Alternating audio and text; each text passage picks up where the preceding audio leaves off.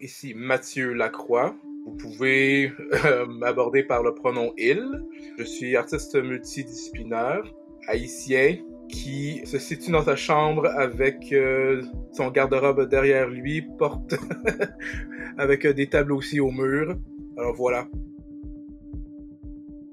J'avais déjà un projet en tête que je voulais réaliser, donc j'ai juste adapté mon projet au lieu. Mon intervention première, c'était l'installation de deux bannières dans le salon. Et puis, ce qu'on peut voir sur ces bannières-là, c'est une photo d'une chambre qui est remplie, mais ça déborde d'accessoires, d'éléments.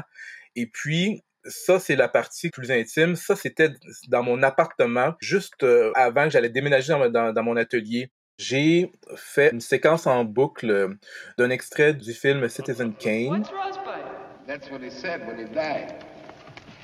Did you ever find out what it means? No, I didn't. What did you find out about him, Jerry? Not much, really.